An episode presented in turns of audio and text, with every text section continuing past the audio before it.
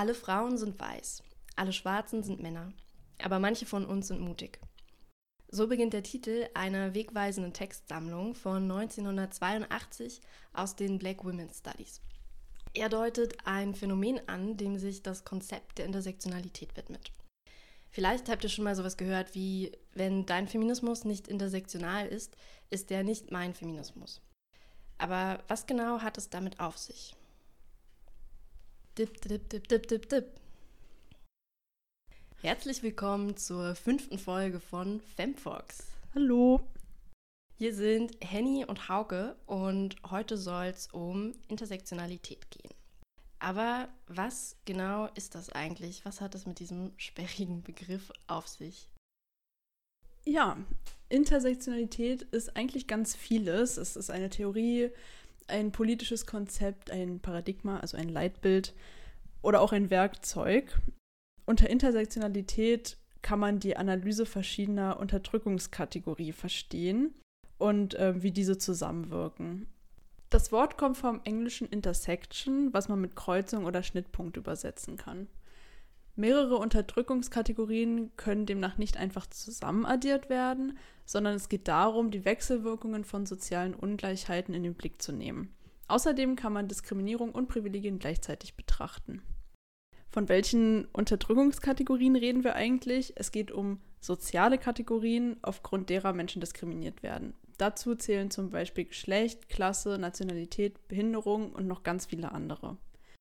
Während Begriffe wie Diversität oder Heterogenität relativ deutungsoffen sind, geht es bei Intersektionalität wirklich konkret um soziale Ungleichheiten und Machtverhältnisse.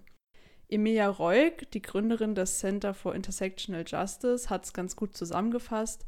Zitat: Intersektionalität für mich heißt Diskriminierung innerhalb von Diskriminierung zu bekämpfen Ungleichheiten innerhalb von Ungleichheiten anzupacken und Minderheiten innerhalb von Minderheiten sichtbar zu machen. So, jetzt haben wir kurz geklärt, was das eigentlich bedeuten soll. Aber wo kommt denn dieser Begriff eigentlich her? Was, wie, wie ist die Entstehungsgeschichte? Ja, schon 1851 sprach Sojourner Truth, eine Antisklavereisprecherin, über dieses Phänomen. In ihrer berühmten Rede Ain't I a Woman, bin ich nicht eine Frau, macht sie darauf aufmerksam, dass sie als schwarze Frau spezifische Diskriminierung erfahre. Die Frauenrechtsbewegung kämpfe ergo nicht für die Rechte aller Frauen. Das Konzept entwickelte sich jedoch eine ganze Weile später, und zwar aus dem schwarzen Feminismus und der Critical Race Theory heraus. Feministische Bewegungen orientierten sich lange Zeit ausschließlich an den Erfahrungen weißer Mittelschichtsfrauen. Man ging davon aus, dass die Kategorie Frau universal wäre. Dass dem nicht so ist, wird in folgender Beobachtung der US-amerikanischen Literaturwissenschaftlerin Bell Hooks deutlich. Weiße Mittelschichtsfeministinnen beklagten sich in den 1970er Jahren über Monotonie, Isolation oder weibliche Selbstentwertung auf dem Gebiet von Haushalt und Familie. Für schwarze Frauen stellte die Familie aber im Kontext der Sklaverei einen Rückzugsort dar. Hier mussten sie keine rassistische Verfolgung fürchten. Sie empfanden die Familien- und Hausarbeit vielmehr als fürsorglich und liebespendend. Die Arbeit außer Haus empfanden sie als stressig und entmenschlichend. Schwarze Frauen mussten schon immer genauso hart arbeiten wie die Männer. Man muss sich bloß einmal die Sklavenplantagen aus Kolonialzeiten ins Gedächtnis rufen. Aus schwarzer Perspektive ist die Kritik der weißen Feministinnen also sehr befremdlich. Mitunter wird sie sogar als selbstbezogen und selbstmitleidig wahrgenommen. Den Begriff Intersektionalität prägte dann aber die US-amerikanische Juristin Kimberly Crenshaw, und zwar 1989. Er basiert auf der Metapher, wie wir schon gesagt haben, einer Straßenkreuzung. Verschiedene Unterdrückungskategorien kreuzen sich also quasi wie zwei Straßen. Ausschlaggebend dafür war ein Rechtsfall äh, beim Automobilkonzern General Motors. Äh, die haben in den 1970er Jahren nämlich ganz viele Leute entlassen, und zwar vor allem schwarze Frauen. Diese haben dann den Konzern General Motors ähm, aufgrund von sexistischer und rassistischer Diskriminierung angeklagt. Nun hat das Gericht aber gesagt, ja, sexistische Diskriminierung kann es ja gar nicht sein, denn bei General Motors sind auch weiße Frauen angestellt und die wurden nicht entlassen. Und auch rassistische Diskriminierung kann man ausschließen, denn bei dem Konzern sind auch schwarze Männer angestellt und die wurden auch nicht entlassen. So, um jetzt bei der Metapher mit der Straßenkreuzung zu bleiben, haben sich also hier zwei Unterdrückungskategorien, also Rassismus und Sexismus, überschnitten.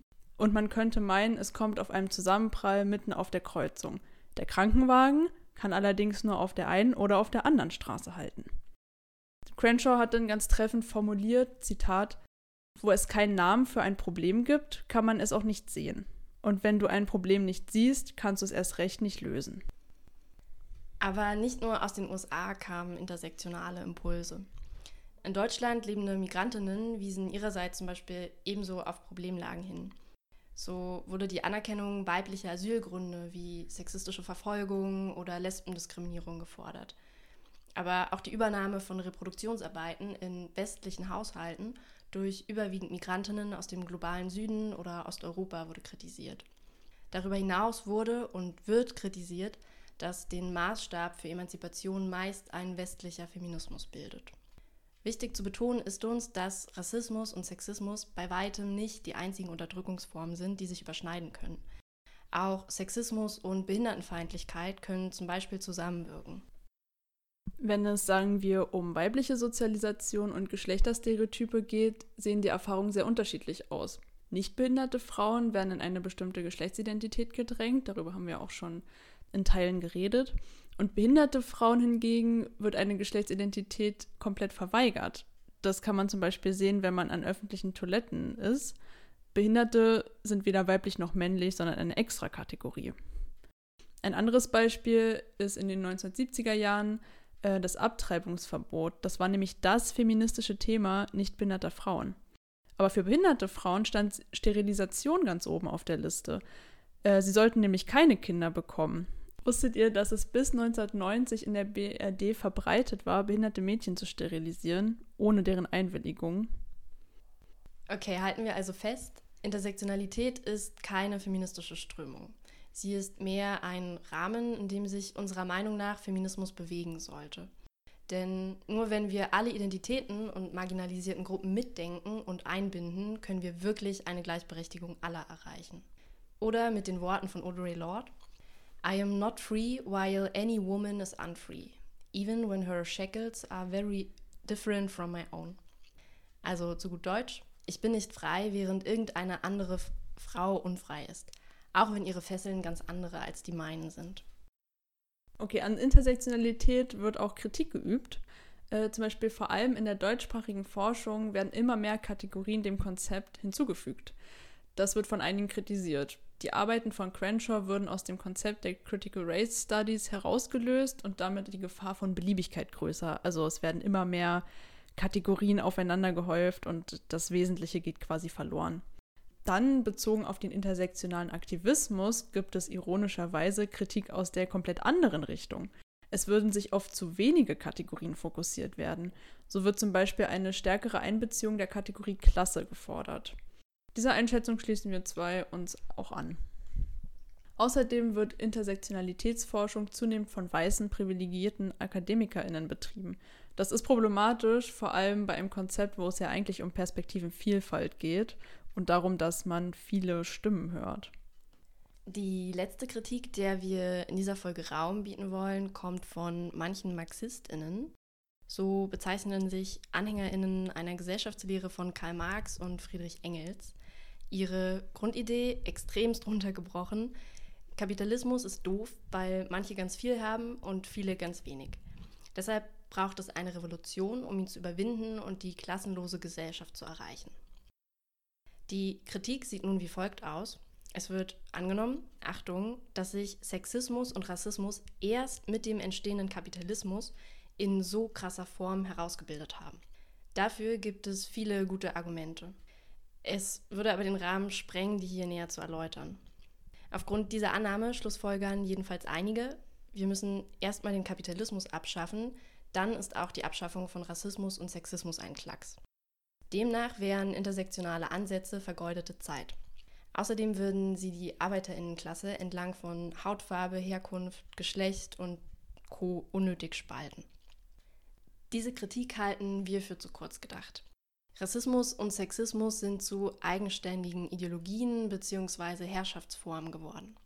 Sie können also auch ohne den Kapitalismus fortbestehen.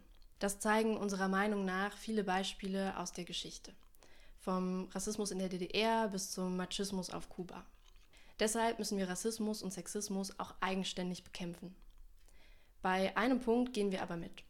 Der Kapitalismus braucht Sexismus und Rassismus oder zumindest vergleichbare Diskriminierungen. Denn nur so lässt sich Ausbeutung legitimieren. Erinnern wir uns nochmal an die Sklaverei.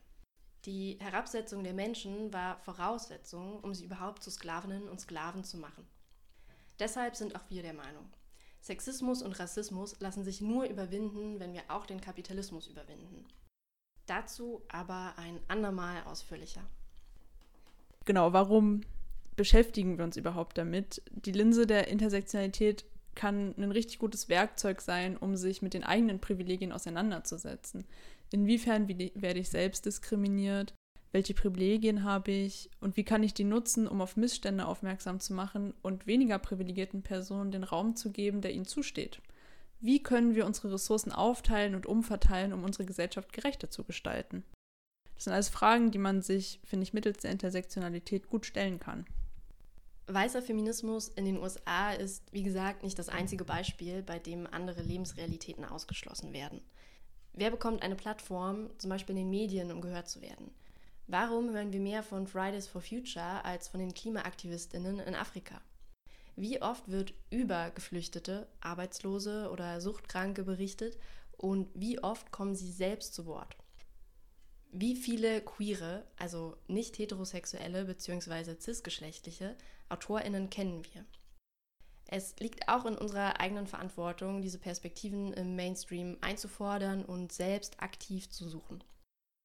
Eine kleine Übung, um im Alltag intersektionaler zu denken, könnte zum Beispiel sein, sich in Zukunft öfter mal zu fragen, wer spricht hier gerade eigentlich? Für wen? Zu welchem Zweck? Und wer wird adressiert? In der Beschreibung findet ihr noch ganz viele Ressourcen, ähm, zum Beispiel Podcasts, eine Liste zu einer Reihe an Privilegien, die man sich mal angucken kann und noch vieles mehr. Es kann unangenehm sein, sich mit den eigenen Privilegien auseinanderzusetzen. Deshalb wollen wir nochmal darauf hinweisen, dass sich jetzt niemand schlecht fühlen muss für seine Privilegien, die er besitzt. Man sucht sich das ja nicht aus, sondern man wird halt so in die Welt gesetzt. Aber wir sollten uns lieber Gedanken darüber machen, wie wir mit dem Wissen über unsere Privilegien umgehen. Ruhen wir uns jetzt auf ihn aus und genießen unser geiles Leben? Oder nutzen wir sie, um für eine gerechtere Welt zu kämpfen und zeigen Bereitschaft, auch einige dieser Privilegien mal abzutreten? Also genau, klickt euch gerne mal durch die Ressourcen und Links durch. Ähm, gebt uns auch gerne Feedback, ähm, wenn ihr noch Fragen habt oder so. Wir gucken immer in die Kommentare. Und ja, damit würden wir die, diese kleine kurze Erklärungsfolge beenden. Danke fürs Zuhören und wir sehen uns in der nächsten Folge. Nee, wir hören uns. wir hören uns in der nächsten Folge. Yes. Bis bald. Bleibt gesund und äh, genau, passt auf euch auf. Tschüss. Tschüss.